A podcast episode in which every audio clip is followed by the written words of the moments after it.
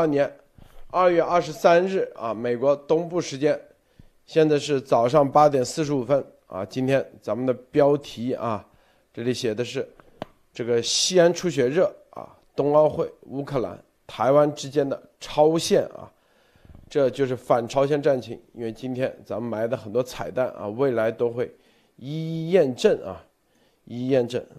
这里头告诉大家啊，这个中共在利用。这一系列的事情的超限战啊，什么叫超限战？这就是超限战，里面有详细的很多啊，具体的细节和内幕。今天是咱们反超限战的埋下的这个彩蛋啊，彩蛋节目，但是绝对重磅啊，绝对重磅。过过一段时间大家就可以验证了啊，咱们不能提前说的。具体什么？我们节目中说啊。首先，让这个莫博士给大家分享一下其他相关资讯啊。莫博士好，有没有什么带来？呃，路德先生好，呃，艾丽女士好。这里先分享一个，就是随着这个乌克兰局势呢，美国的这个国务卿布林肯在周六已经说，授权波罗的海的几个国家——爱沙尼亚、拉脱维亚、立陶宛。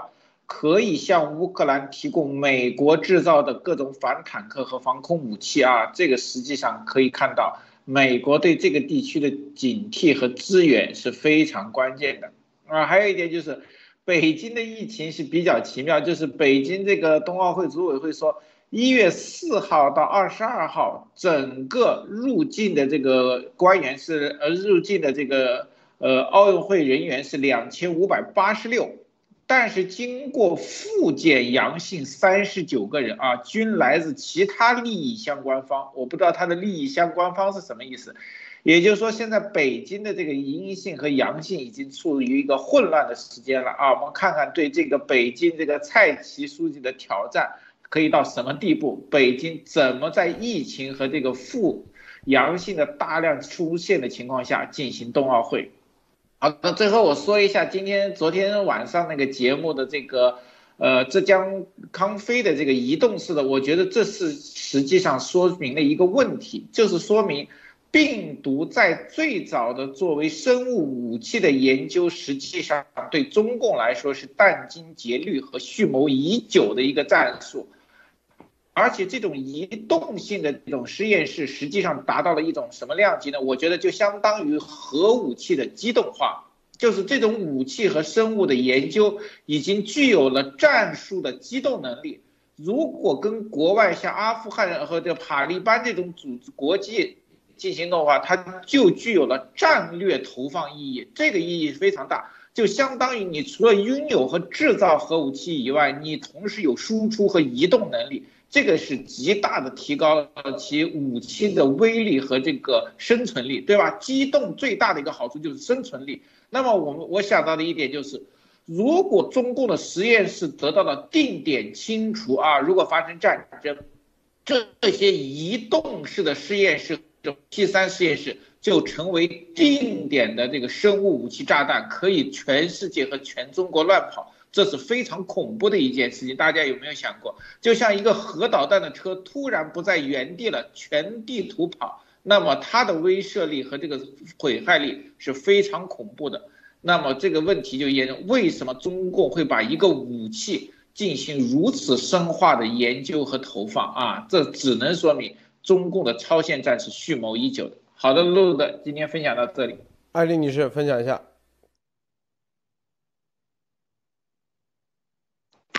好，我们看今天啊，这是一月二十三号，正好是武汉封城两周年啊。在这个时候，有很多值得反思的事情，很多文，很多的这个新闻媒体也做写一些专栏文章啊，就是来反思这两年到底是不是病毒的与呃来源搞清楚了。那事实上，你应该反思的，你这么长时间两年来一片乱战啊，全球的这种。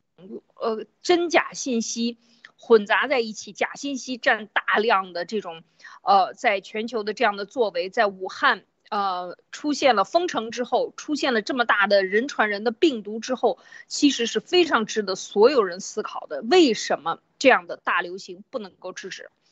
好，呃，这个就是人类已经发展到这么先进了啊，却却最后允允许这样的病毒来杀害这个人类，呃，这个还有假信息来配合啊，各种媒体，到底这个世界发生了什么问题？我觉得是特别值得思考的，在这个两两那武汉封城两周年的时候，那么同时今天还有一则新闻，就是环球网爆出来，就是阿富汗难民事务部开始分发中国援助粮食，是难民署难民部呢二十二号。一月二十二号开始向全，呃，阿富汗三十四个省分发中国政府援助的一批粮食，就是说这个是最急需的十个省份会先发，然后呢，就说现在阿富汗目前呃面临严重的人道主义危机，然后从这个一共啊去年十一月以来有两千两百八十万人面临严重的粮食安全问题，好。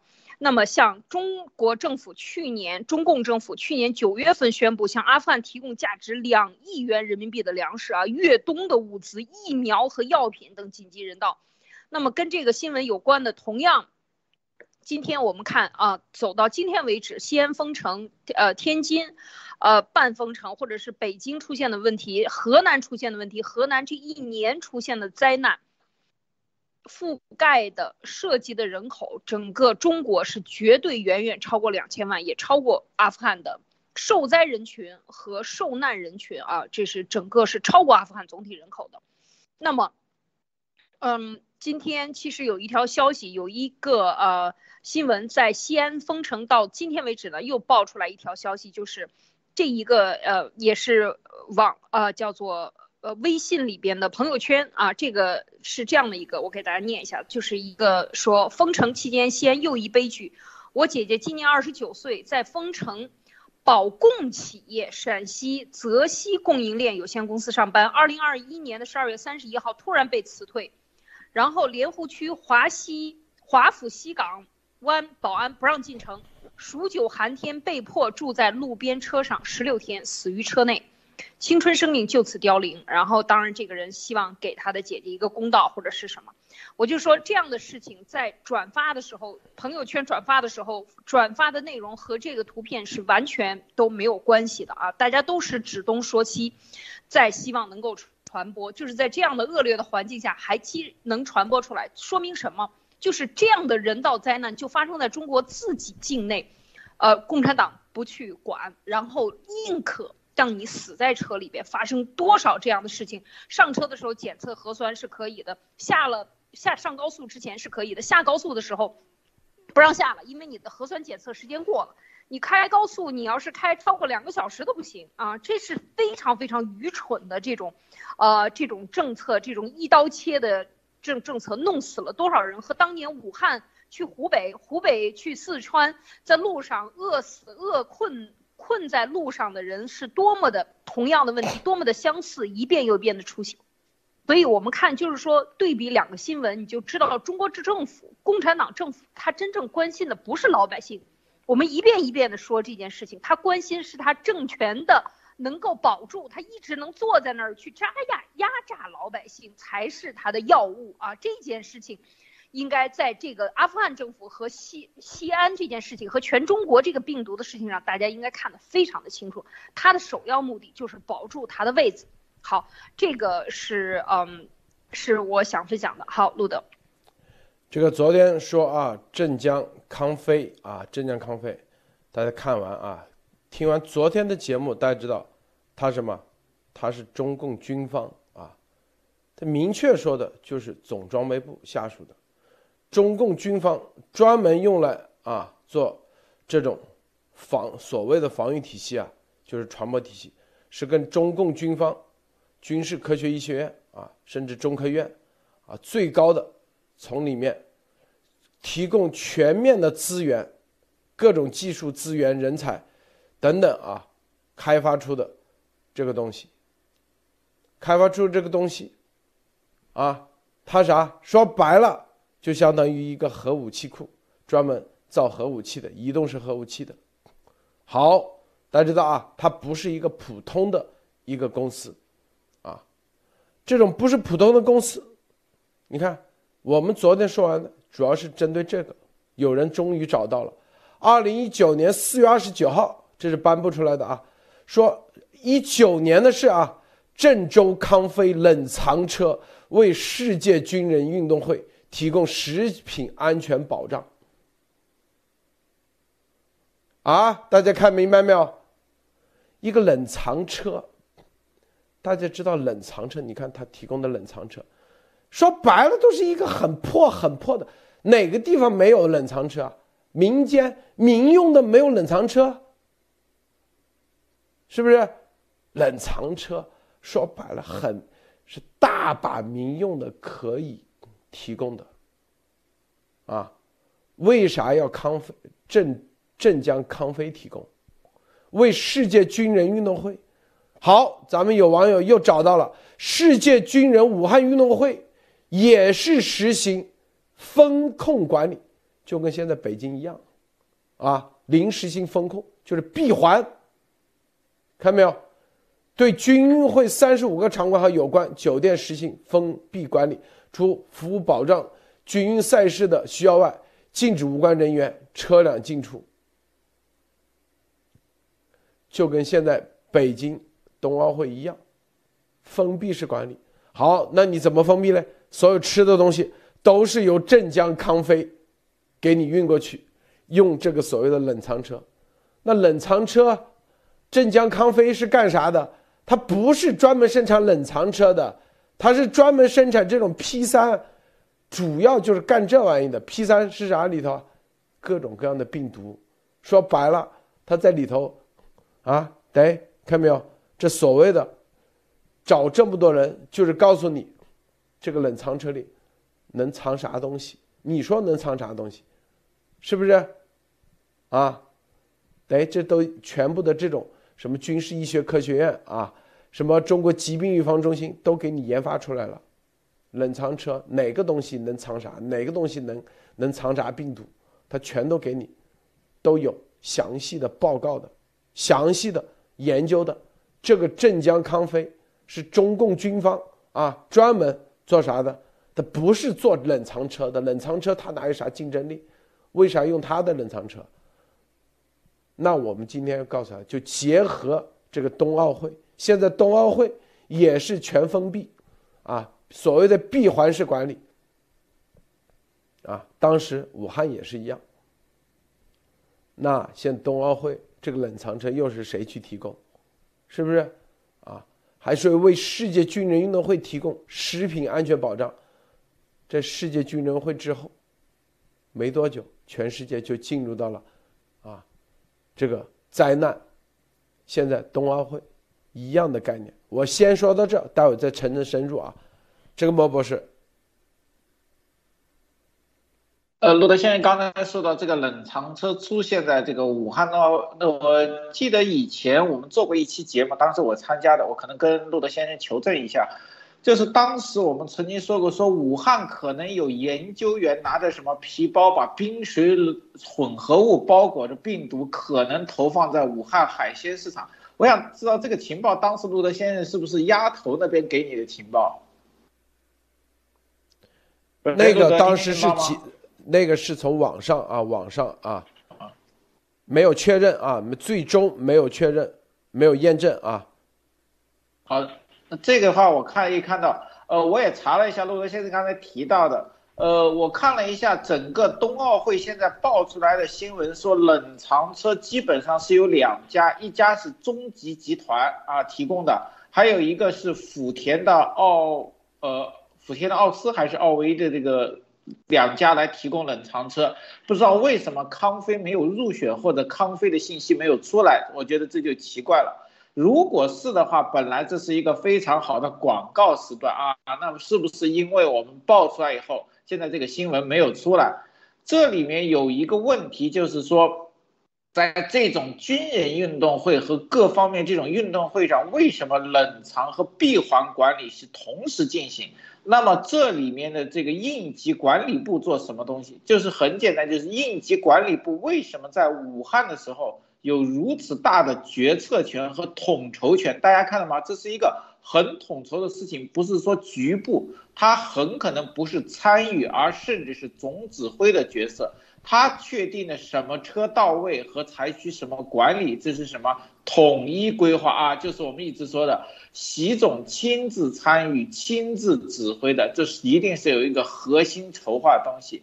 那么这里面就有一个很奇怪的问题：军运会的时候，大家记得吗？美国是有士兵感染，但是并没有在当地就医，是紧急回国啊。这里面就有很多的问题。因为军队他自己，我相信有其随队的医疗官跟卫生官员。为什么如果是简单的疾病，很多都是采取当地就医啊？这是最安全和最直接的方式。那这里面我们是说到，就是说一个以作为这个生物试验的冷藏车提供食品保障，不错，它是做食品，但是像路德先生。他做食品冷藏车是最不赚钱的这一档，甚至是亏钱的。最赚钱的是什么？根据这个什么需求做这种定点的，就是像我们说的，很多事情做特种设备是最赚钱的，利润高啊。如果量大，那可能是暴富。那么做特种车辆的人为什么要做这种最不赚钱的冷藏冷链设备？那只能有一个问题，这里面的要求和价格绝对是不同寻常。好的，路德，这个我纠正一下啊，这个冷藏车各地都有，核心是镇江康菲提供这个冷藏车，那就不一样了啊，就像很多啊，是吧？这个这个连环杀人案啊，这个人他要伪装成是吧？他这本来是。屠夫，他要伪装成在里头做手术的，你觉得这个这是不是这这个这个关系链是是一个重要的？第二点就是啊，刚刚说咱们路德社节目在二零二零年说过几次，第一次最重要的就是就是啊？就是冰水混合物啊，这个是逐渐在验证。但是有一期节目说什么那个说什么什么干冰啊，用空调吹那个。是没有验证的啊，但是冰水混合物是在不断的验证中的。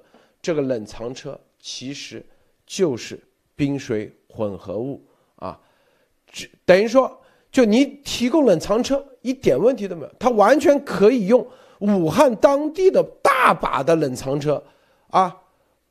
为啥？你难道武汉当地就没有运送食物的这些公司？这些公司难道就没有冷藏车吗？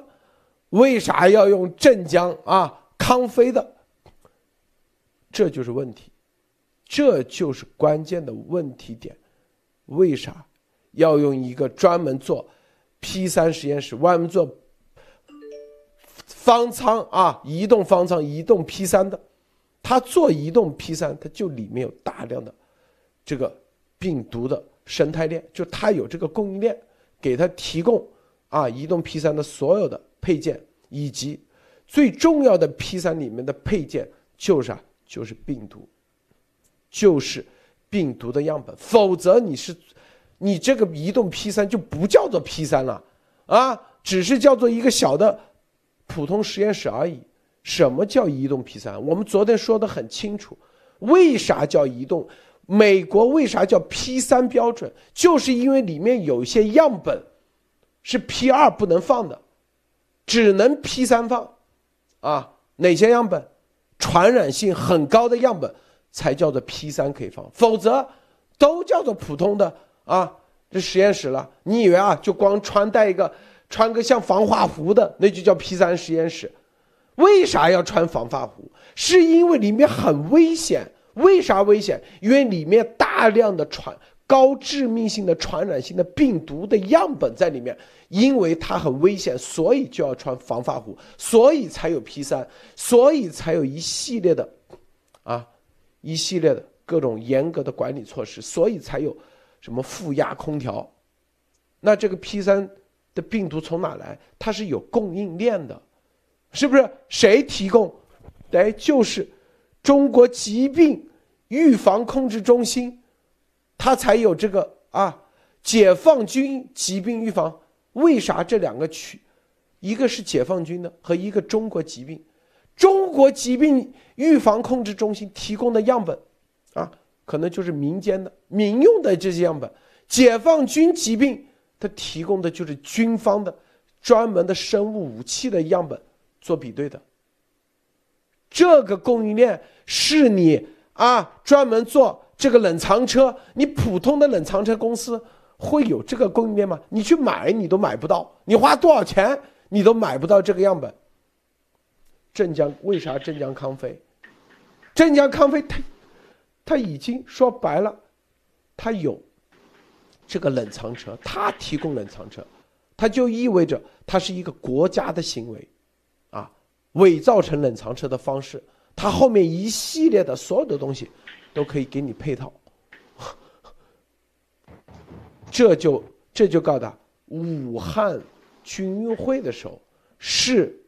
镇江康菲提供的一系列的这种啊服务，我们不叫服务吧，打着服务名义提供的这种供应链，那现在大家要关注的就是北京冬奥冬奥会是谁提供？这是关键，看到没有啊？北京冬奥会谁提供这些供应链？大家去查，一模一样。所以这为啥？这北京冬奥会，这就是啥？你看他为啥要伪装成啊？武汉奥运会是风控管理，意思说，如果武汉出现啥事跟我们没关系啊，跟武汉没关系，武汉都已经封闭式管理了，啊，我武汉只是提供了各种食品。所以核心就是在这个食品里头，所以这两天啊，美国的情报系问我们啊，说在北京冬奥会会有哪个？我一看到这，他说会在哪些环节啊提供这些？我一看，我现在明白了，就是这个冷藏车，冷藏车，就是你的所有的食物，甚至啊你不吃它都可以。啊因为这个冷藏车，北京啊，世界军人运动会一样的有类似于冬奥会这样的啊，就是那国际奥委会这样的安全检查系统，以及各国驻当时在武汉也是一样，美国代表团他一样的有各种安全官，安全官一样的给美国军人提供的食物所有东西。他要检查，你不是轻易的可以给美国的军人提供吃的东西啊啊！这次冬奥会也是，也不可能这么轻易的就给美国的代表团提供吃的东西啊啊！但是为啥康菲冷藏车他给你提供啊？在武汉军运会的时候，COVID-19 这个。全世界还不知道有这个新冠病毒出来，在所有的检测，而美国的安全官就负责就是负责检测的啊，就像他们说白了试毒，他的检测里头他检测不出来这个最新的 COVID-19，因为这个世界上还没有啊，中共生产出来了，但是在他们的武器库里头检测不出来啊，你看没有？啊这次北京冬奥会也是一样，我说的意味着啥？艾丽女士，你想想啊。我觉得这个太可怕了，中招率是百分之百，因为每个人都要吃饭，你的这个饭你能从美国运来吗？你每天吃的新鲜蔬菜你能运过来吗？就像我们坐飞机，每一次坐飞机之前，这个这是。所有的航空公司，你能拿到食品供应、冷藏车、保温车，然后给这个航空公司供货，你这都是大买卖，因为你你要保多少多少层的食品安全检测你要过关，然后每一个盒饭你要你要这个所有的质量啊什么全部都要合格才可以上飞机，你才能作为送餐公司。进去，你一旦进入到这个供应链里边去，那你想一想，每一个人都要吃吧？他就是不吃，他也可能摸；他不摸，他也能接触。这个周围几米之内，他也能接触到。所以这个我觉得就是太可怕了，因为冷藏车里边可有食物、有水、有各种的水，保温送饭车是吧？有冷藏一些冷的食物，要保温呐，有热饭、热水，还要速送车是吧？这些东西你看，咱们这个这么多听众在推特上挖出来的，啊，镇江康菲，二零一四年和这个。和这个供货商，他的供货商叫做北京易安华美科学技术有限公司，采购什么？去采购的这些这些，当然除了服装设设备啊，但是你想一想，它的服装设备还有它的车里边有很多种车型，热的、冷的、保温的，对吧？你这个什么都要有，你这个保温就是冷的，就是冷的，热的，那你还有专门供热水的，你想一想，这所有的一切环节太多了，路德，我觉得中间的设备。那设备擦洗安全，你你美国的运动员，你的命多金贵，你是不是在吃饭的时间里，你能花三个小时让大家饿着？我先把这个所有的每一个这个试纸检测，每一个盒饭的每一个边沿你都能检测到的，你做不到的啊，你是做不到的。所以这个，所以这个我觉得是非常非常恐怖的，就是你进入到食品环节和饮用水环节，那基本上就是。也杀一个，你你标定目标点，你你说杀一千万就能杀一千万，你说杀一百万就能杀一百，它还不像风吹，风吹还有可能它覆盖十公里，你这个可能十公里以内还有逃逸的，嗯，那这个食品这事儿逃不掉，每个人都会接触，所以我觉得这个就是说，只看它要不要放，放什么病毒而已。事实上，这个供应链就是说，它只要进入到冷藏环节。食品供应环节，那就是百分之百的百发百中啊，路德。这里头刚才有一位啊，Fight for Freedom，就这次他不可能是有新冠了，因为美国的安全，他一定把新冠作为他的所有的啊安全这块的一个检测环节。那现在需要啥？就是美国的检测里头根本不存在的病毒，这就牵扯到西安。出血热，为啥西安到现在，他从来不说这是啥病毒，从来没有这个样本，他一定不是国际上啊能查得到的，哪怕是马尔堡，这就是为什么我们说马尔堡。但是我说，肯定不是你查得到的马尔堡，但是绝对是能起到马尔堡的效应。意思是，你哪怕你美国派了安全人员来给你查。他都查不出来，这牛逼吧？啊，这就跟武汉军运会一样，啊，看明白没有？所以核心的逻辑是在这里，啊，为啥郑州镇江康菲提供这个冷藏车？这是第一啊，这所有的说白了，他在他在这这厂房里啥都给你做好了，你绝对查不出来有任何的问题，啊，是不是？他还可以控制到哪一天？他不一定，一定不是现在就给你放，他一定是要等你快走的时候，然后你回家有个潜伏期。前几天他一定不会啊，因为你军运会是不是？这就是为啥军运会突然间，美国五个人赶紧全撤。出奇制胜，你说的太对了。你冷藏车这个环节，你都是中共。军方的专门做生武器的这样一个单位来给你提供，你觉得能会吃到好东西吗？啊，你最基本的逻辑，我天，原来给你给你送饭的是是专门杀人的黑社会，啊，是不是？给你送饭的是专门负责来做杀人的料理的黑社会，你觉得他？会给你安全的东西吗？这个饭啊，每个地方都可以提供，但是他就给你找一个啊，专门杀人的，专门研究杀人武器的，专门研究怎么样做的更加隐秘的这个地方，你觉得恐不恐怖嘛？就这么简单啊！所以，咱们这个所报的核心的，就是告诉大家，就是在这里，看到没有啊，莫博士。是的，这里面让我想到，如果像康菲这种专门做特种实验室的加入到这种冷藏，就像说的，有点是什么开这个大炮打鸟啊？这为什么要用一个大炮的车来做这种冷藏食品？那么我会想到，就是这种车它作为实验室，除了储藏病毒以外，必然有一定的病毒分析测样的东西。为什么要这辆车？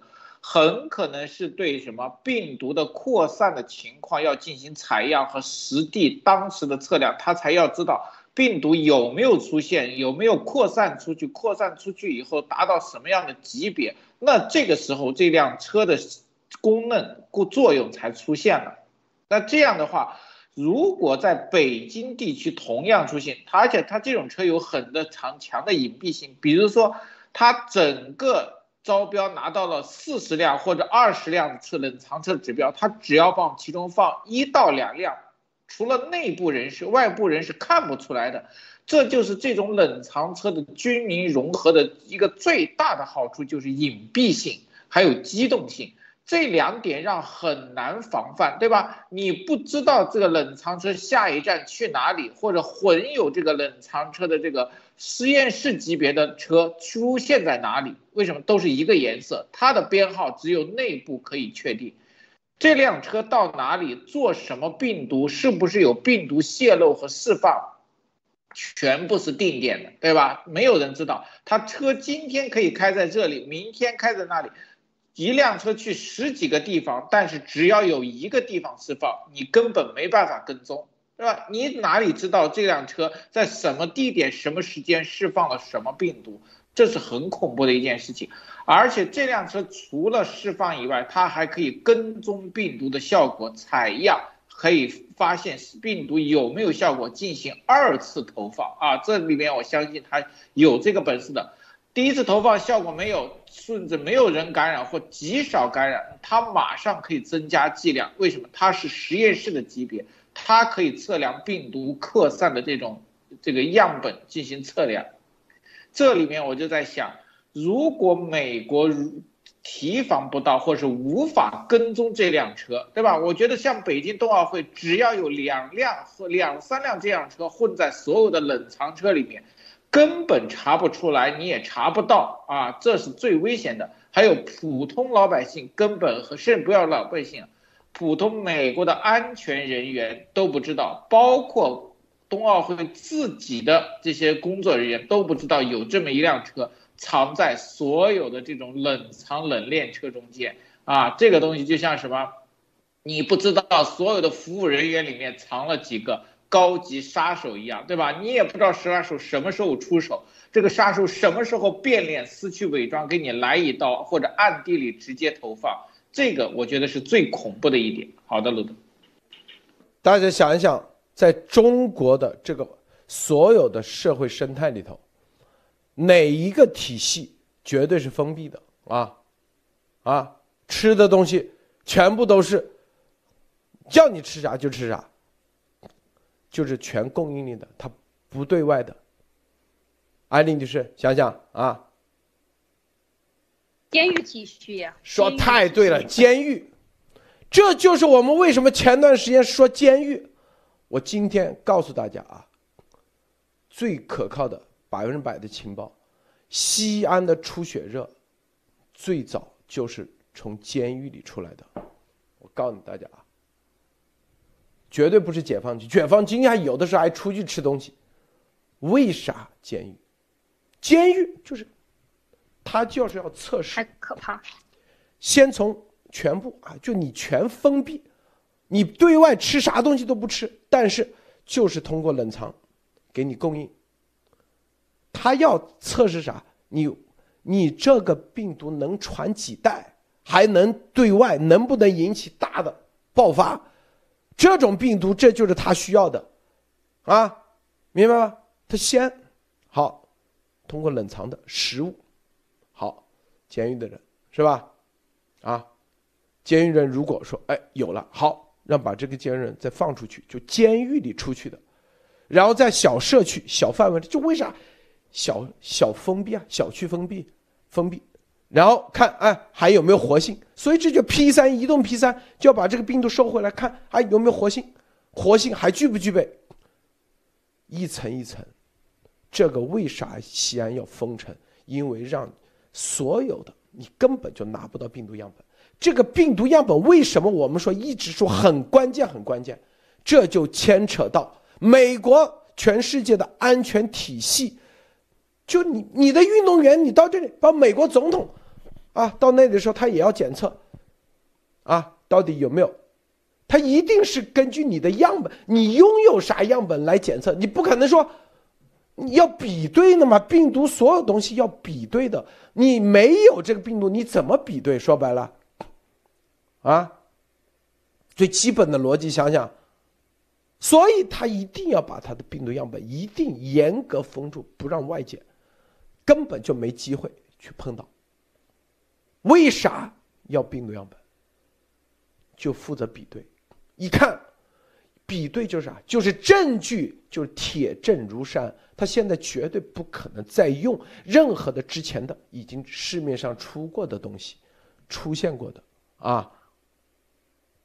现在一定是最新的，你根本没出现过，在西安已经测试成功了。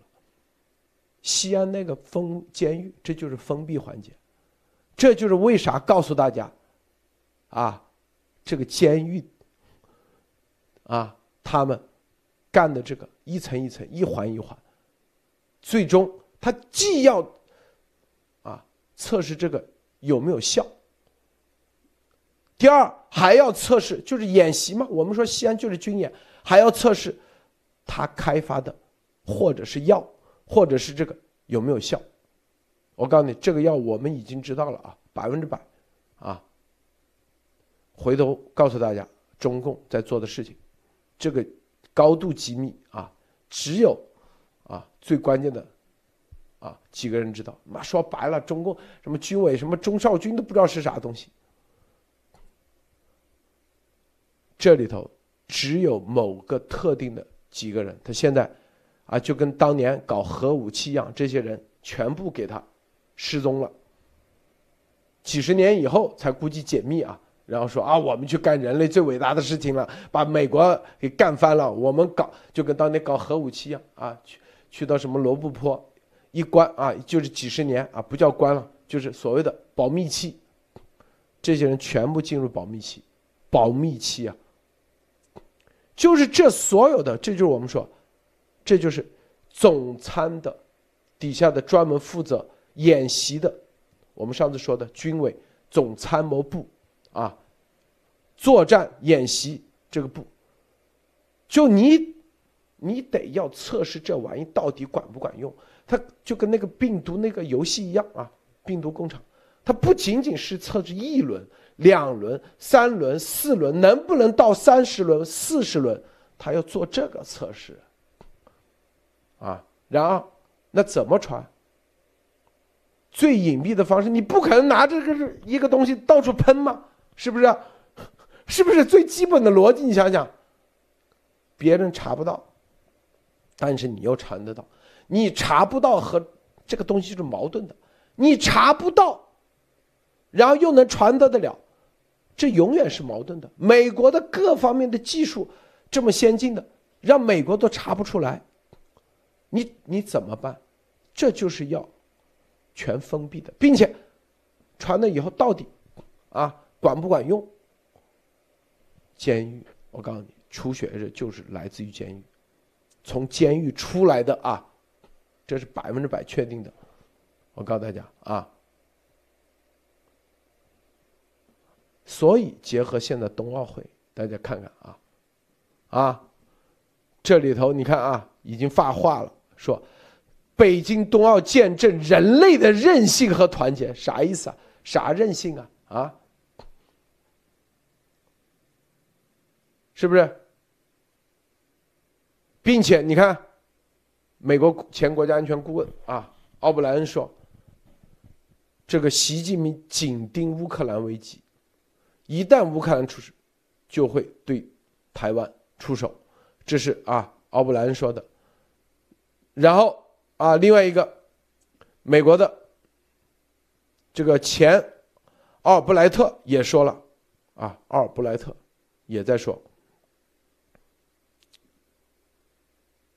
也说了啊，前美国奥布莱哦，就是同样的，不是奥布莱特，就是全面准备着，就他这种声东击西，让你啊关注新冠，关注奥姆，这个叫什么？然后实际上，他一个新东西出来了，你美国检测不了。现在说白了，美国绝对检测不了，因为这个新东西不是你的，你的病毒库里，啊，没你病毒库里没有东西，你怎么检？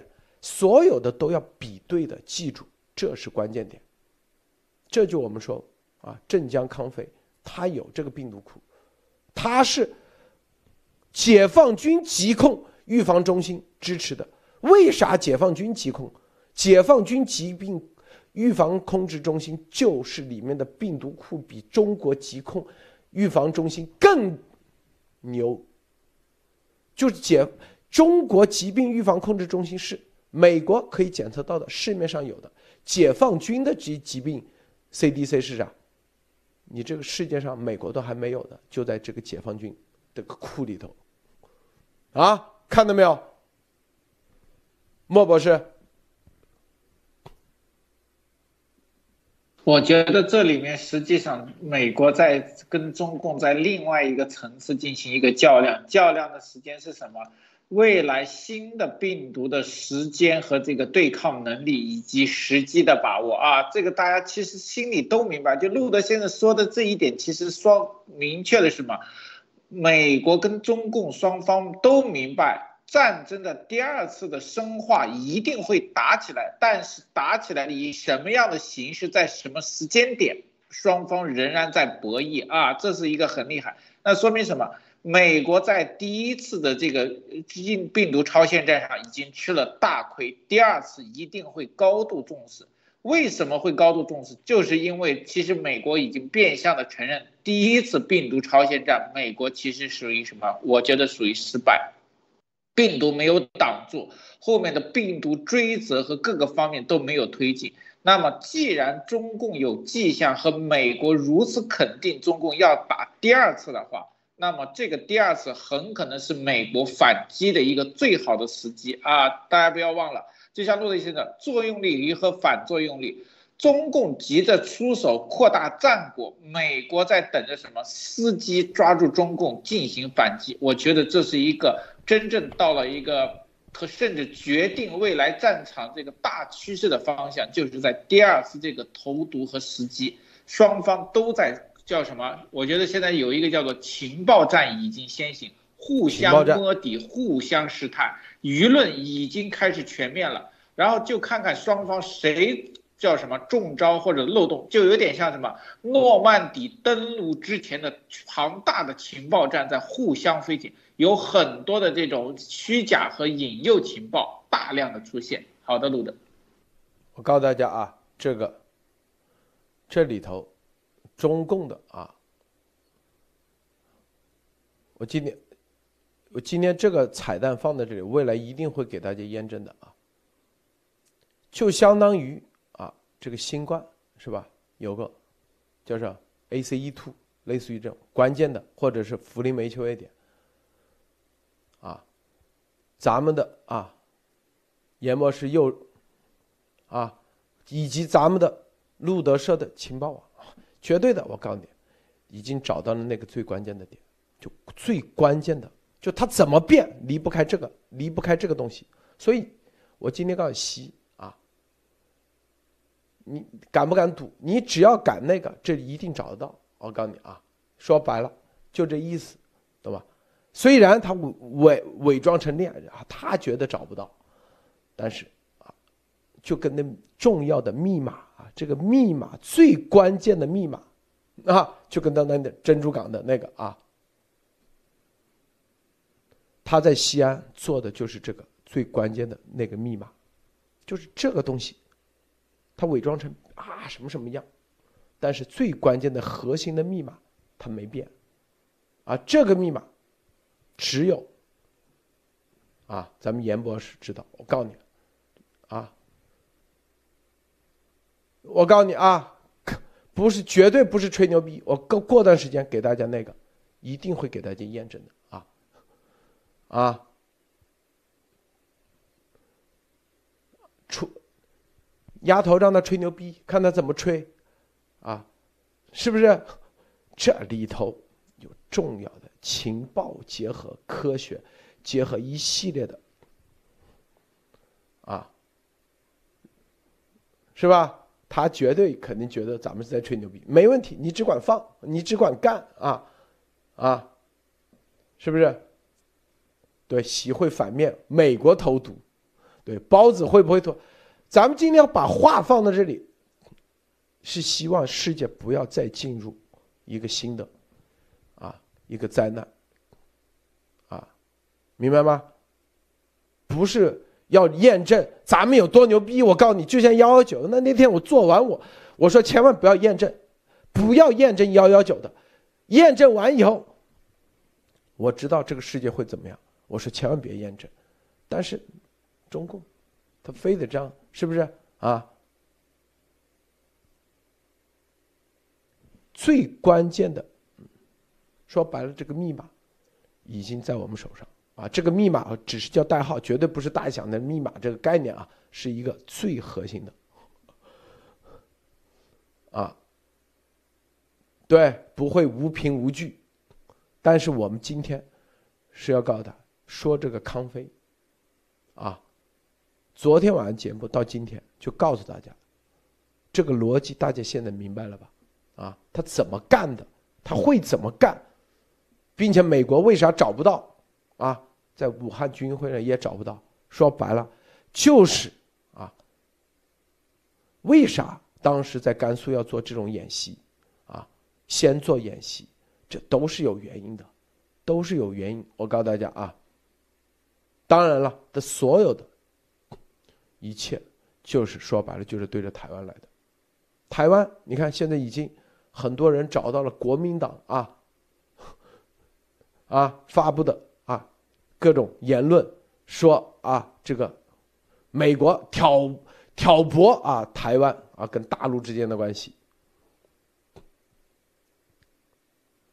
这东西已经在做铺垫了。阿富汗这里你看，阿富汗啊也已经在做铺垫，啊，你看。冬奥会他也在做铺垫，以全封闭，就为啥啊？告诉他全封闭，说白了就是告诉啊，回头出了问题跟我们我们我们这个没关系啊，跟中共没关系。但是这个全封闭里头有一个重要的啊冷藏车，是中共啊这个生产生武器的来给你提供冷藏车，是不是？阿富汗，你看人道援助，援助的啥？就包括这个 P 三实验室和方舱医院，移动方舱、移动 P 三，大家去查，绝对有这些清单，百分之百。我告诉你，你要记住，只要援助了，卖一台移动 P 三，其实就是卖很多病毒样本，就这概念啊，卖很多病毒样本，就跟你去买一个。操作系统一样，他会给你卖啊，这个啊，你这个是吧？我给你升级，你有新病毒出来啊，新电脑病毒，行，我给你卖杀毒软件。那杀毒软件的前提，你得先得有病毒啊，你得知道这个病毒到底咋回事啊。但是新的你就不知道啊，要重新开发，要过一段时间。一样的逻辑，我告诉你，中共啊，就这个逻辑。安丽女士，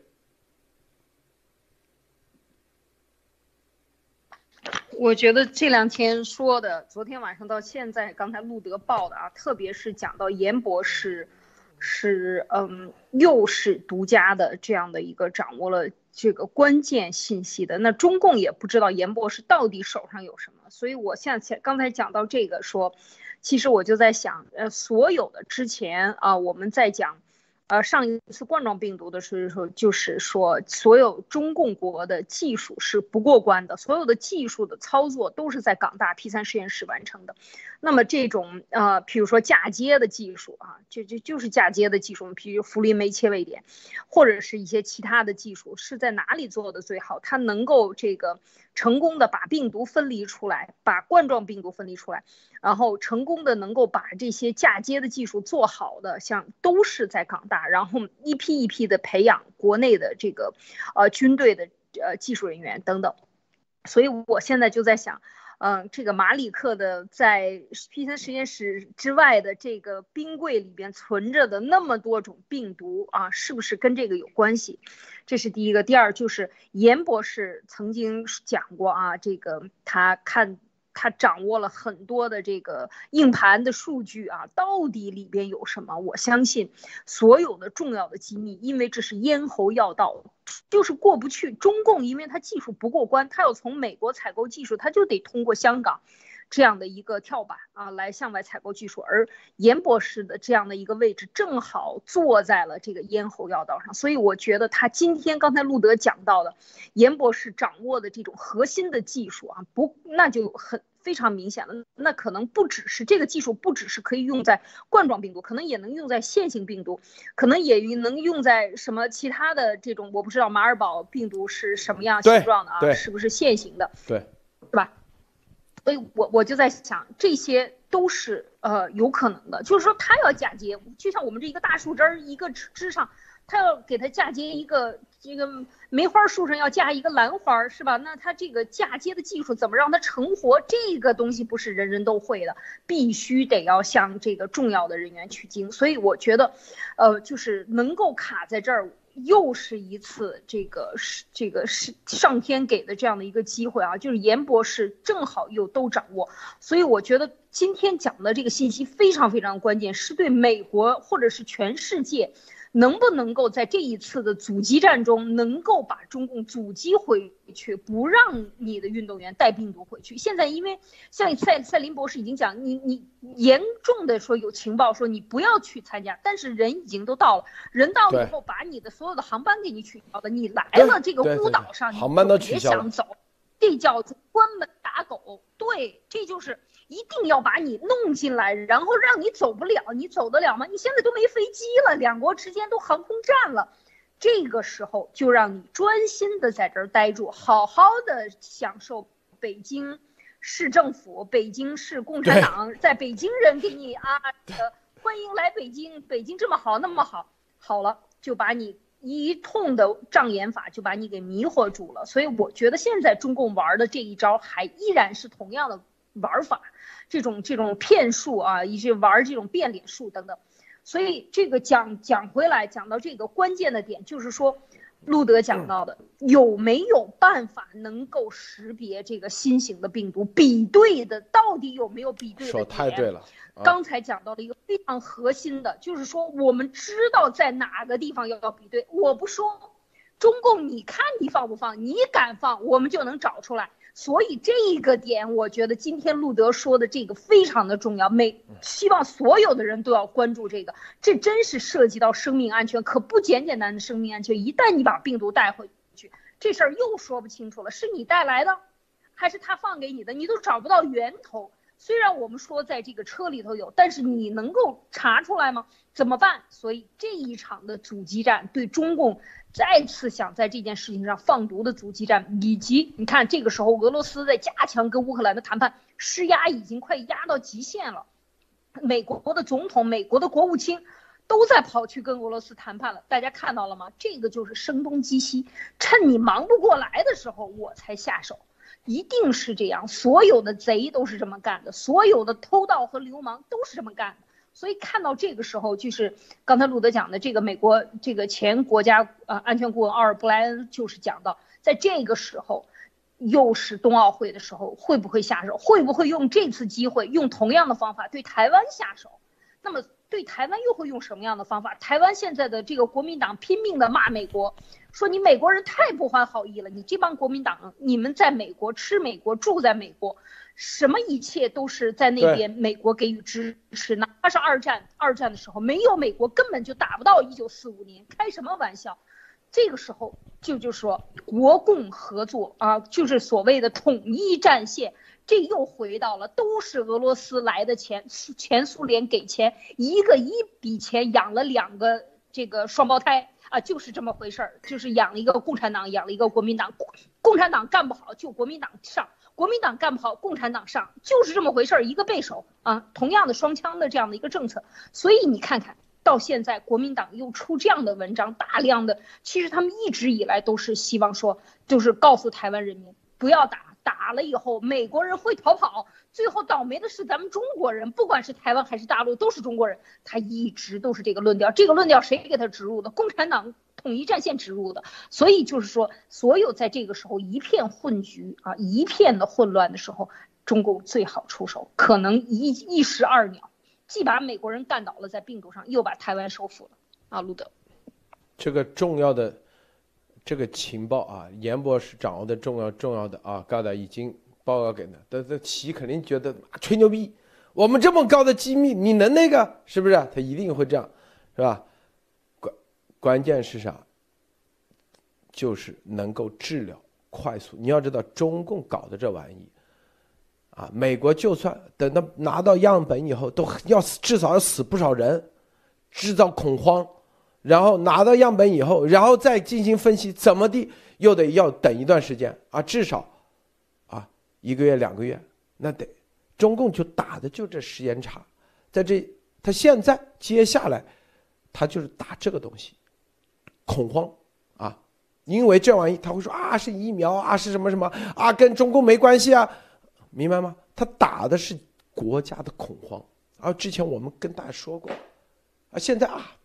几亿人啊传染，啊，大家都打了疫苗，回头啪一下，突然出现爆出这种啊，它实际上是定点的这种，最后没得治，是不是？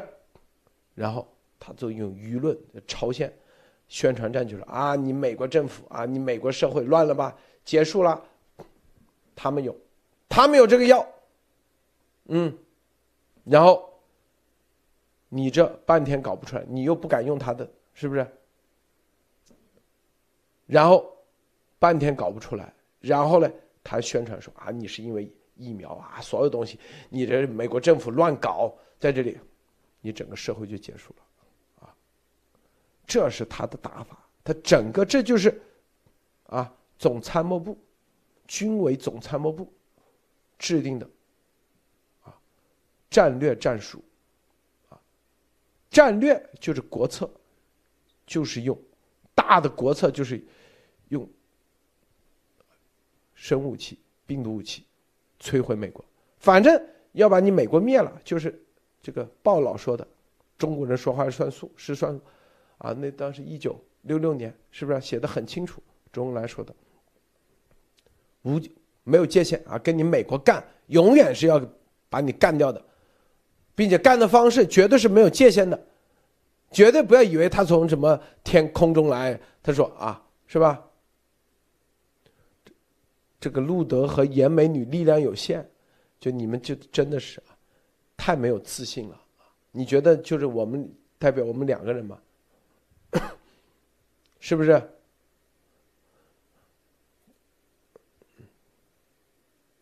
赶快把席灭了，对。对，鸭子在夸大疫苗灾难有目的的。现在你看明白没有？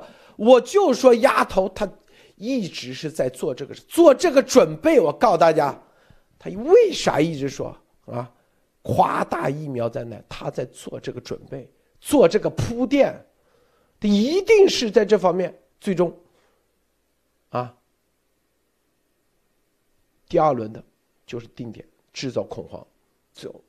他在夸大这玩意，夸大的结果就是你整个社会就崩溃，害怕，我啊，混乱，经济崩溃，美元，军队，它这个还有一个定点的作用。接下来它这个定点的可以对你的啊，对你的军队啊，这就是为什么他先要监狱里做，监狱出来，然后定点在某个社区，他都已经在做了。我告诉大家啊，但是他不管怎么做，他这个万变不离其宗。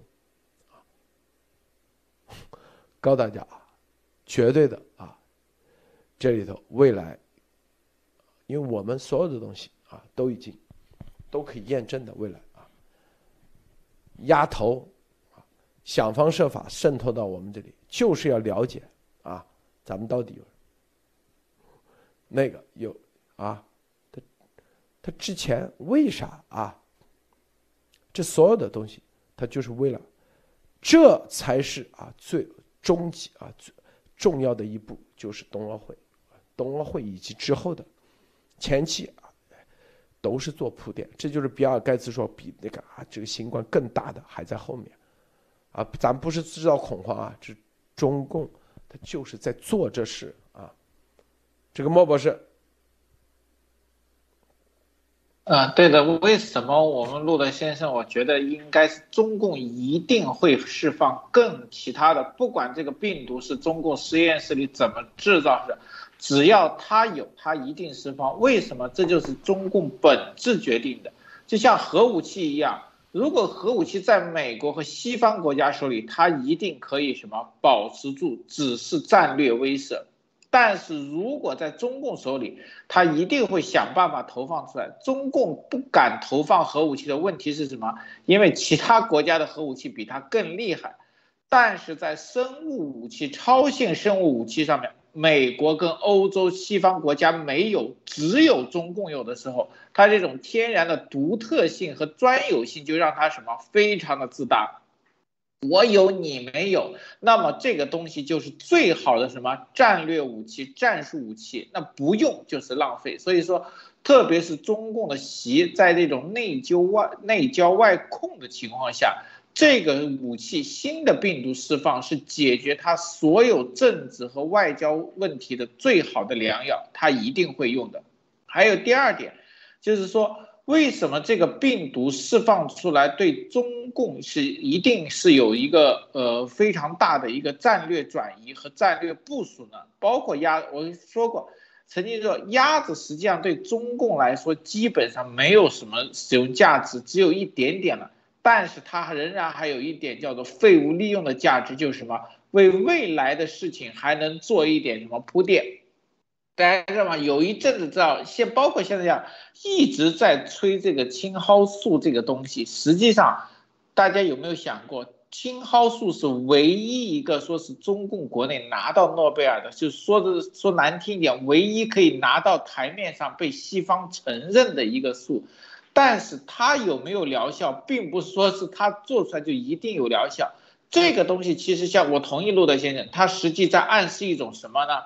西方国家在对付新冠时期是失败的，没有任何的良药，而中共是有良药，它是一直在反复在输出这个概念，懂吧？那么到了新的病毒和新的危害出来的时候，它就可以夸大，借这个事情继续夸大，说世界实际上对中共的病毒是没有防疫力的。而中共其实是有解药，那么这个时候不单不会什么给中共树敌，实际上是夸大了中共病毒的危害性和恐慌性，让很多的小国家和小地区，甚至大国家开始忌惮中共的投毒，甚至可以说，中共的毒新的病毒不需要造成新冠的危害，只要造成一点点，它其实就成功了，对吧？我可以复制第一代，我甚至有解药，你没有解药，你屈不屈服？其实这一直是我们当时说的，中共有病毒又有解药的时候，没有几个国家能抵抗得了这种压迫和震慑的，这就是一种什么？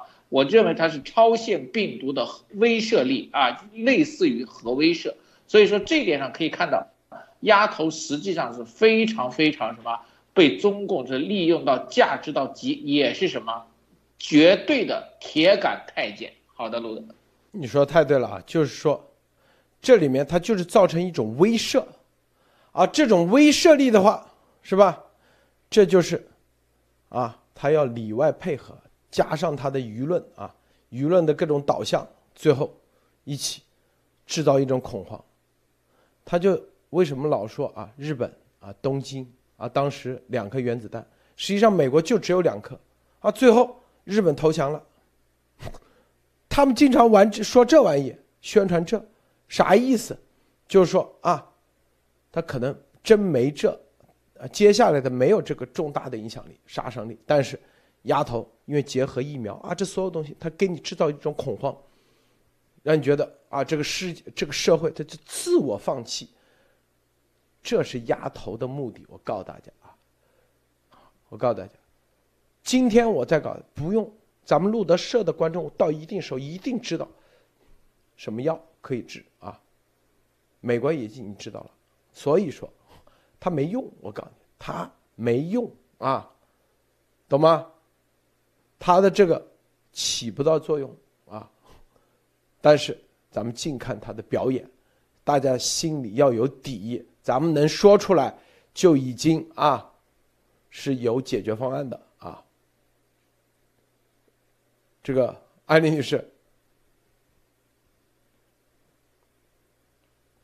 我觉得这个其实真的是有一种感觉，就是改变历史，又行走在历史当中的感觉，又有一种恍惚感。就是说，刚才路德讲到的，就是在这个时候，真的就是这个话是一定要有底气才能说出来的啊！就是跟路德一直讲要验证，回头以后一会验证，这是。天大的事，我觉得就是中共做了这么多年，我我甚至觉得这一次不一定中共就做的对啊。就是说这种空城计唱一次唱两次，他之所以唱空城计，就像美国的原子弹就两颗，那你再往下咬一咬牙，可能他根本就没有了。那么同样的，现在调过来，中共现在手里有多少病毒是做成了可以大面积传染，然后长期不带这个。不带症状，这三十天也好，两个星期也好，不带症状，让你把病毒带回去，到处乱跑，然后还能够大面积杀伤，像奥奥米克隆一样，我觉得也这个这个到底它有多大的能力啊？所以而且时间这么紧，任务这么急啊，马上就要做开发，马上实验，马上这个种下去，马上收割，在监狱里收割这个。这种令人发指，让我就是说着，我瞪着眼睛，我觉得眼泪都就是掉，就就往上往往下掉的感觉，这不是太不是人了？干的这种事情啊，就拿监狱里的人。来来去当他的这个小白鼠来实验，所以你就去想一想，这么恶恶到这个程度，他还有手上有多少东西啊？这是我想说的第一个。那他可能就是在唱空城计，所有的海内海外的这种打法都无非是搞，就是莫博士说的对，就是一种心理战，威慑力，让你觉得你自动缴械是最好的。然后就是缴械之前看着那个中共在那站着说，你看。他之所以放毒，就是因为你弄的吧？你老想找他，把他弄急了，让他放毒。这边，美国人、欧洲人这些全世界的人自己打起来，才是中共最喜欢的。啊，我觉得这种心理战一定不能让他得逞。就是说，因为有我们这边有底气啊，路德是路德，还有严博士这边有绝对的底气。刚才讲到，绝对告诉美国，告诉大家。所以我觉得。这个没有绝对的信息，没有绝对顶级机密的这个可以验证的，他是就是路路德，我相信也不会这样这样去讲的。而且现在和两年前又不一样了，现在是在和什么样的人沟通，是吧？所以我觉得这种级别和验证。都是非同一般的，所以今天能够播出来，能够讲出来，我觉得也是隔空喊话，也是给对方的一种震慑。你到底城里边有几个人？你到底病毒库里边？你虽然弄出去了，你去搞你这个，但是一定记住，它是假片偷的体系里边，到底它这个病毒里做了多少假？到底能不能释放出来？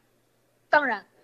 他这个在作恶的事情上是很专业的啊，因为这个事情是涉及到共产党能不能活下去的问题，但是它中间还依然会有很多的打折扣。另外，另外就是说，这个到底他的军人能够在西安这件事情上，如果是一定会败破败啊，一定有气门被刹住了的话，那接下来还有没有一再来一次西安的封城？没有机会了。所以我觉得这也就是第二颗原子弹。所以对对付他，如果有了解药，能够把它卸载掉啊，能够把它缴械，这个这个把他的武装卸下来，那我觉得这个就是嗯，呃，让他们表演，我们坐等着看啊，就这样的一个心态，路德。嗯，坐等是的。第一，不要啊，对于中共的邪恶不要害怕，不要那个任何啊，记住这个这个中共的假片头体系啊，他想干这，他往往因为他假片到体系最后干不成啊，这是不是？他缺的是，但是你说他想不想干？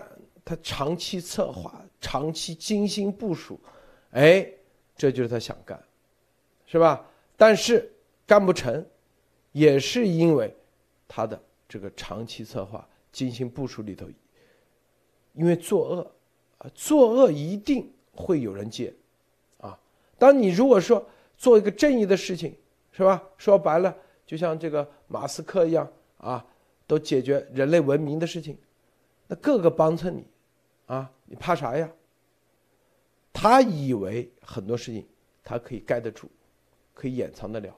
实际上他掩盖不了，啊，他以为他这些人不知鬼不觉啊，天知地知就他知，实际上都知道啊，有些都已经知道了，是不是？他以为可以打时间差，实际上他打不了，所以就是到就跟丫头一样，他以为啊，他挺聪明，啊，是吧？他以为啊，早就盯着他的，我跟你说，所有的监控他。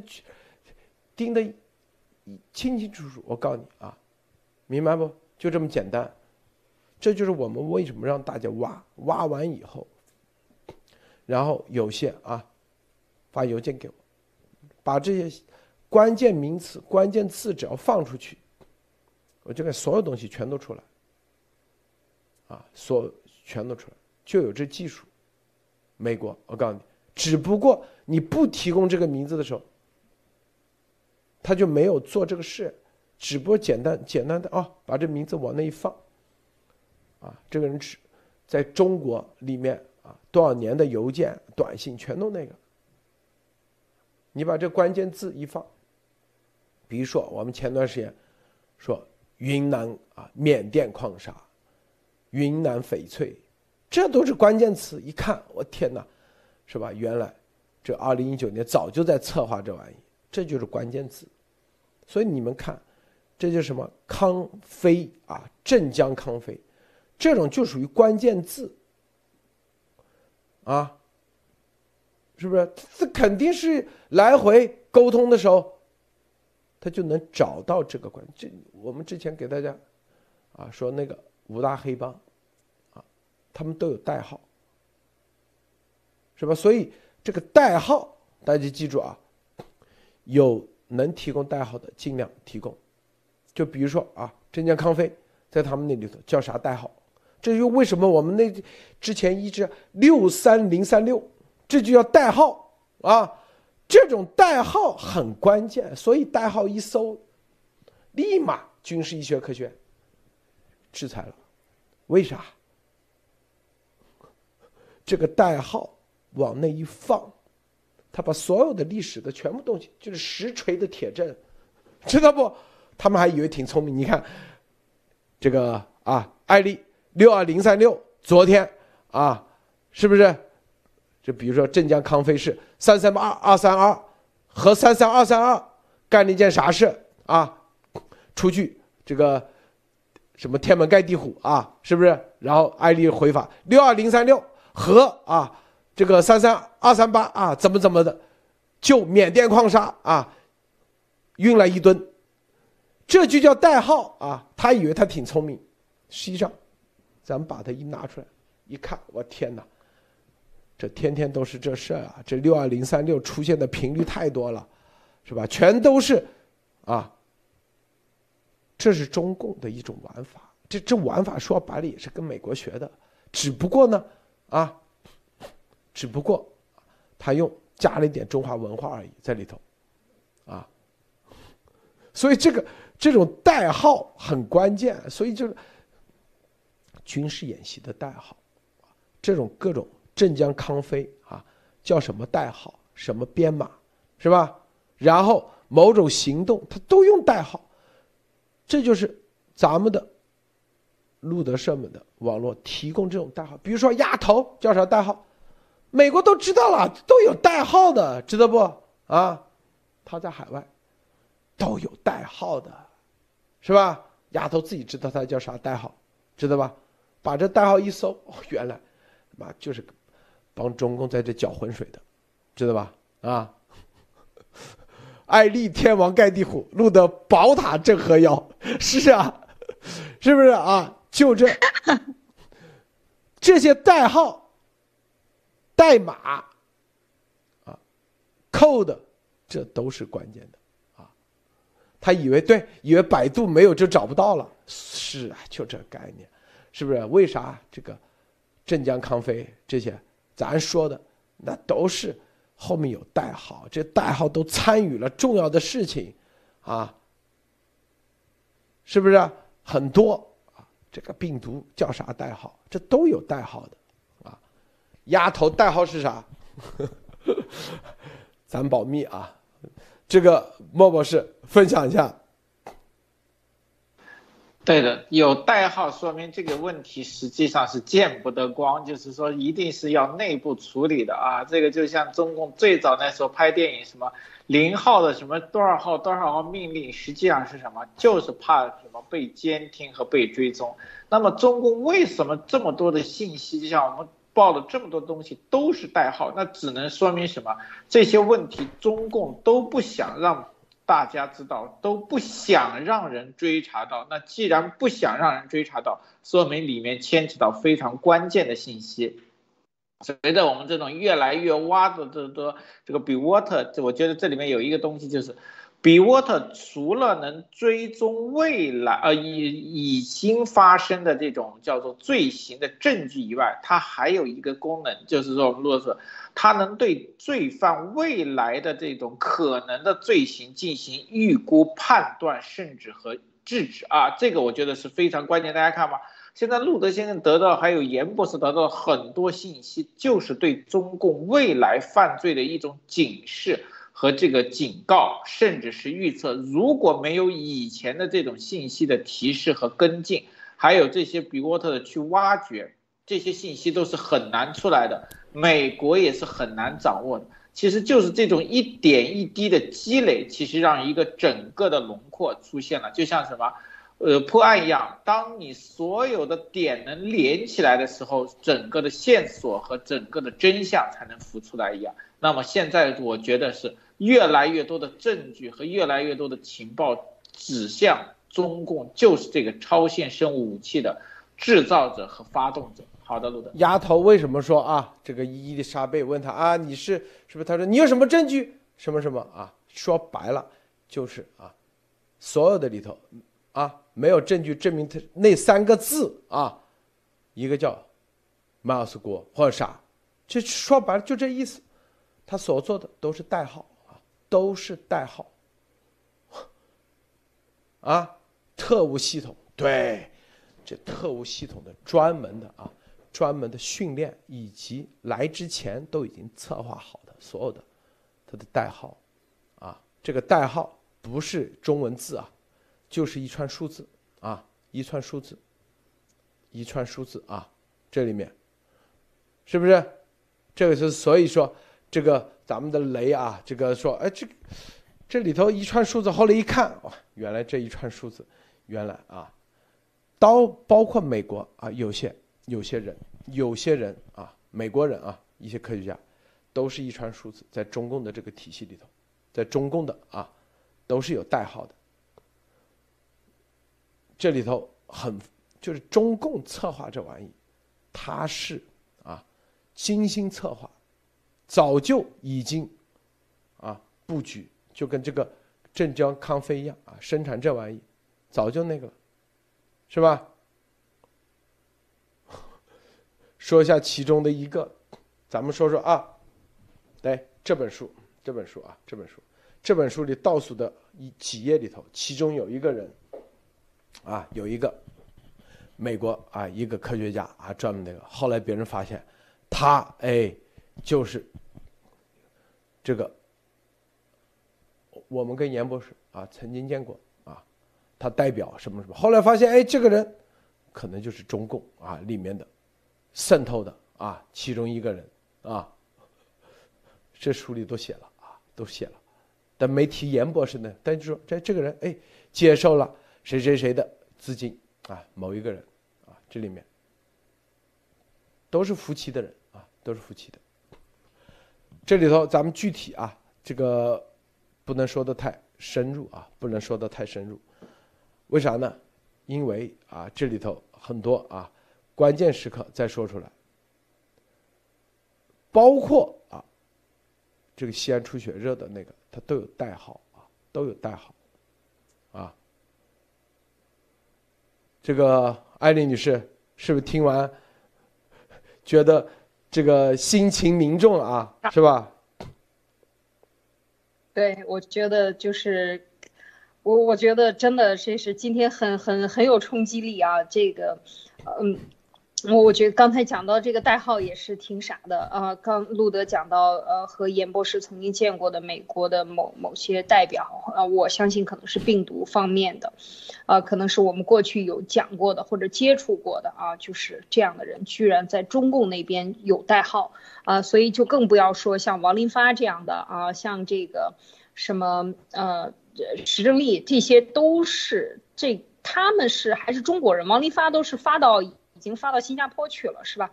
还在欧洲等等各大实验室里面做，那这都是属于华人名字。那刚才路德讲到的是美国人啊，这样的科学家都会被渗透，甚至有代号。那么就是就更不要说今这个吃惊，就是美国现在制裁的很多科学家，那都是凤毛麟角，有大量的有多少啊已经被安上代号的。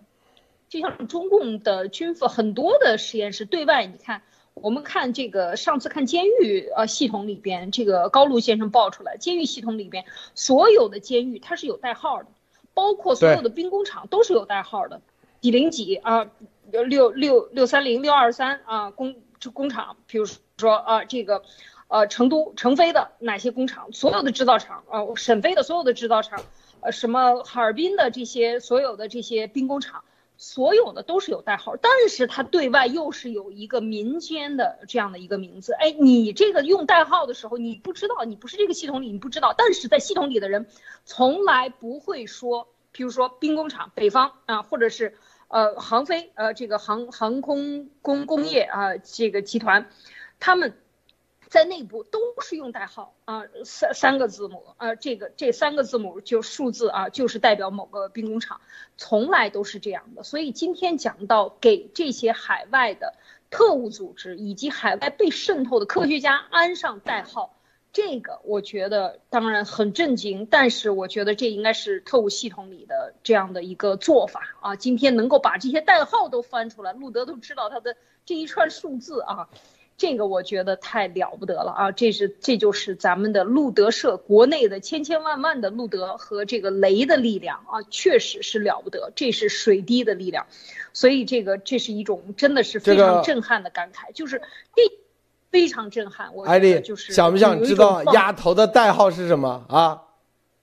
太想知道了呀！这个有的人就是什么丫头叫吴楠，那是胡扯，知道吧？有这么蠢的代号吗？它是一个两个中文字，然后通过一个码变成一个数字啊。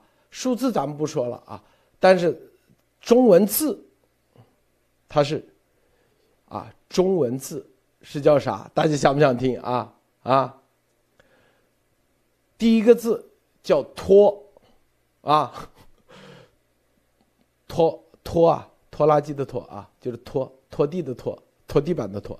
第二个字叫链啊，链条的链叫脱链啊，脱链，这个是两个中文字，但是在内部它是通过，啊，不是那个拖，是那个啊，不是这个拖，是拖拖把的拖，拖地的拖，拖地的拖，对对对，这个拖，对，沈晨说的对，链就是金属旁金字旁一个链啊，脱链，然后呢变成。数字，通过一个码，然后变成数字，对，脱链，对对对对，丫头在国安系统内部的代号就叫脱链，啊，然后变成一个电报码啊，一个电报码，对，脱链，对，什么乌兰那都是胡扯的，我跟你说，那这这，因为你去通过乌兰去那个美国啥都搜不到，明白吗？脱链，然后变成一个啊，一个叫啥？这个数字啊，一一串通过一种码啊，电电报电报码变成一个数字，就只有它的啊，不是掉链子以上脱链啊。为啥不是长江七号啊？还有一个太好，姜世博，姜世博咱们经常说的啊，也是中共特务。我为什么今天要这样说啊？他也是中共的特务，姜世博啊，大家知道姜世博吧？博，这个莫博士、艾丽女士，咱们经常说的是吧？姜世博，代号璞玉，璞啊，就是那个王字旁那个上面一个叶，底下一个什么啊？玉就是这个宝玉的玉啊。姜世博是叫璞玉，代号璞玉，也是。变成电报码就是它的数字啊，它这个电报码是他们专门的一个电报码啊，这个就是就像像这，像是那个发了一个什么那什么什么类似，它是一个专门的电报码，不是什么你通用的电报码，而是一个专门电报码，然后变成对江世博不是这个世啊，世纪的世，璞玉啊。莫博莫博士，看到没有？所以谁，哎，在美国的这个面前，你想那个，那基本上，啊，你就是啊。看来这个对美国是是什么，并不是说是不知道，只是还没有到抓和需要抓的时间啊。那看来这个丫头片的这个价值还是有。刚才路德说那两个字，我第一个脑袋里蹦出来的是“鸭头”两个字，我不知道这个国安会不会用，原来不用，应该是可能是用这个金属的质量啊，这个等级也不高，我至少觉得这个呃脱链明显比璞玉的等级会差一点啊，这个东西在我觉得在中华这个文化里面，这两个明显是是一个是铁的，一个是一个是玉石，还能登堂入室的，看来中共在美国的情报。现在就像我们前面分析的，有大量的信息，实际美国已经截取和获取，但是没有办法串联和勾兑，呃，这个串联和整合起来。那么现在整合起来，说明什么？说明美国对中共的超限战的认识已经是重新整合和规划了。好的，路德。这个 大家这么感兴趣啊？啊？这个新名字来了，路德以后不叫丫头了，叫脱链，这挺好的。脱姜世博是璞玉啊，姜世博璞玉。他这个他有几个码啊？其中啊有一个码，有一个码就比较通用的码。然后呢就是脱链啊，还有比较高级的，就是因为它这个一个通用码呢是二五二幺六九六九啊，这是你如果看到这个就代表它。但除此之外呢，它还有一个啊，更保密的，就是通过另外一个码翻译过来的数字，是吧？这个脱链是二五二幺啊，六九六九。中国的科学家所有在海外的代号都是以宝石作为代码的啊，所以它叫璞玉，明白吧？啊，璞玉以宝石作为代号，丫头级别没这么高，所以只能。就是比较丢人的这种啊，就代号，说白了就太监代号啊，狗链子，对，拖着的狗链子，简称拖链，是不是啊？科学家姜世博就是杜兰英的老公啊，这就为什么我们之前前一段是为什么说杜兰英，杜兰英啊，我们说的这些啊，告诉他都是很多都验证的啊，验证的啊。对，丫头肯定比这我们之前说个丫头是属于这个中共里头真的是这个太监里头根本都看不上的，知道吧？啊，他想死命的往里头靠，真正的危害对美国就是那些打入到里面的科学家，啊，科学家。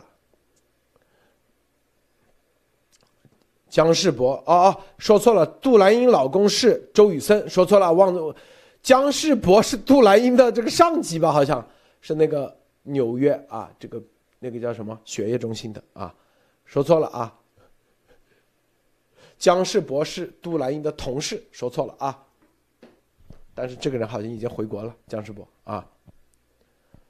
这个艾丽女士啊，最后分要有没有要分享的啊？我。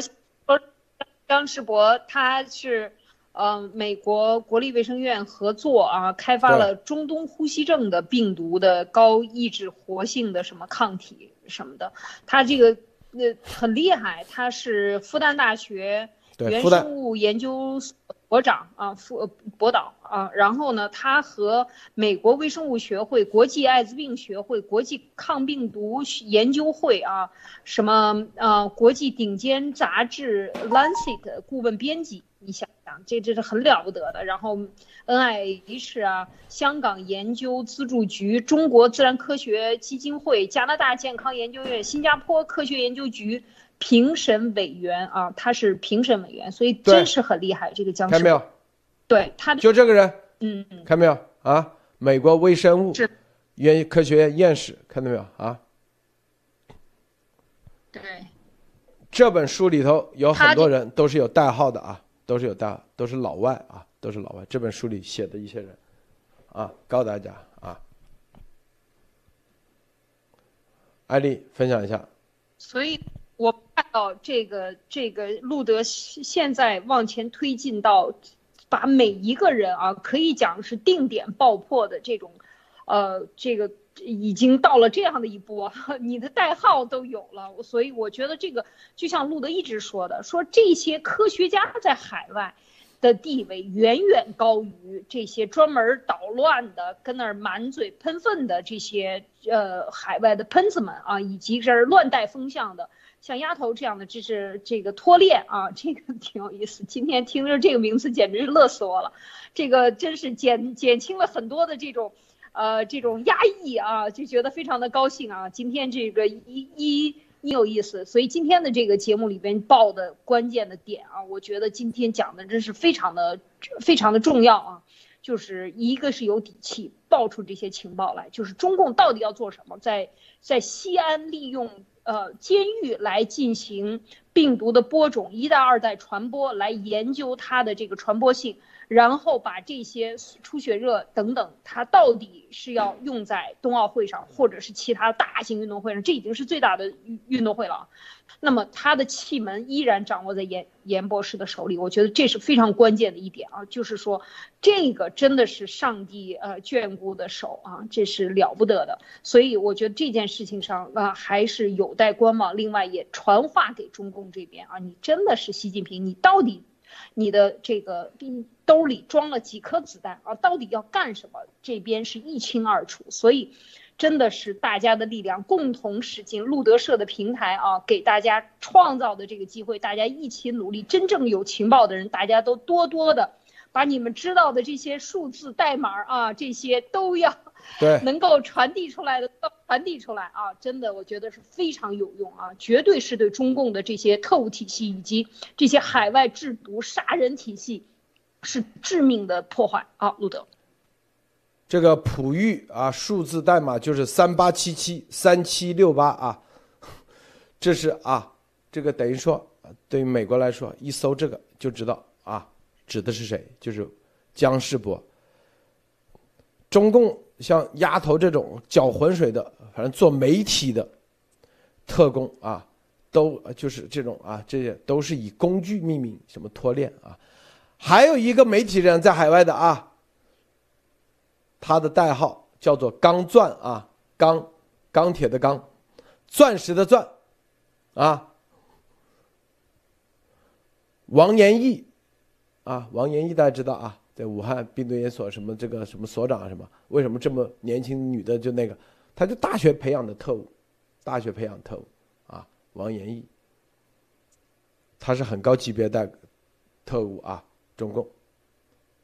中共的特务有的在海外，有的在国内，国内待着待着就跑到海外，就像鸭头一样压以企业的家呃这种名义啊，有的是以这种啊科学家对，有的所长名义，所以很多人怎么这么年轻就那个，啊，王延义，代号是叫碧玺啊，碧就是碧玉的碧，玺，因为他是科学家嘛，科学这块的，玉玺的玺。哇，这个是。碧玺比较多的是斯里兰卡生产的，跟他还真有点关系啊！听到没有啊？不是王岐山私生女，那是胡扯的啊！绝对不是，他的级别高于傅海燕啊，级别高于傅海。碧玺对，就他这个，到后来他一定会到海外去更那个啊，干更牛逼的事。我告诉你就这意思啊！咱们今天先说到这好吗？接下来未来啊，有更 不是王岐山的女啊，那那都是搅浑水的啊。别人能做那个是有来头的啊，是有来头的啊。钢钻是谁啊？大家猜一猜啊。海外的一个媒体人，钢钻啊。好，咱们今天节目就到此结束，谢谢莫博士，谢谢马蒂娜啊不，谢谢艾琳女士啊，没听够啊。D Y 张硕没听够，好。别忘了点赞分享，再见。